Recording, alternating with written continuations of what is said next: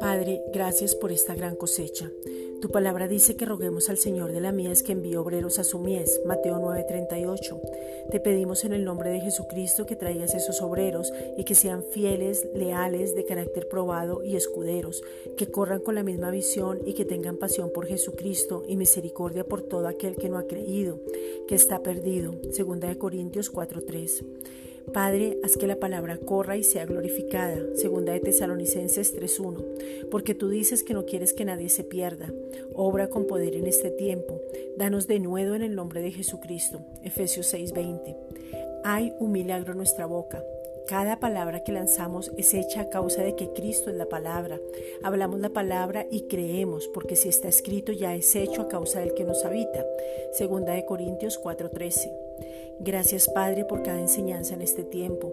Hoy disponemos nuestros oídos para oír al Hijo y tener revelación profunda de su amor. Hebreos 1.2.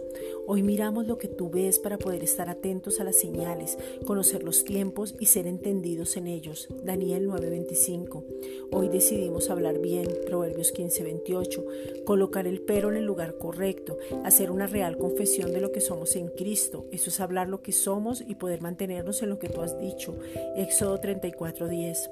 Hemos confesado que Jesús es el Señor de nuestras vidas y decidimos rendirnos a Él. Por lo tanto, somos salvos. Romanos 10, versículos 9 al 10, al nacer de nuevo. Juan 3:6. Hemos creído que Jesús se hizo una sola llaga en su cuerpo para darnos sanidad, que Él llevó todas nuestras enfermedades, primera de Pedro 2:24, y que todo dolor lo sufrió.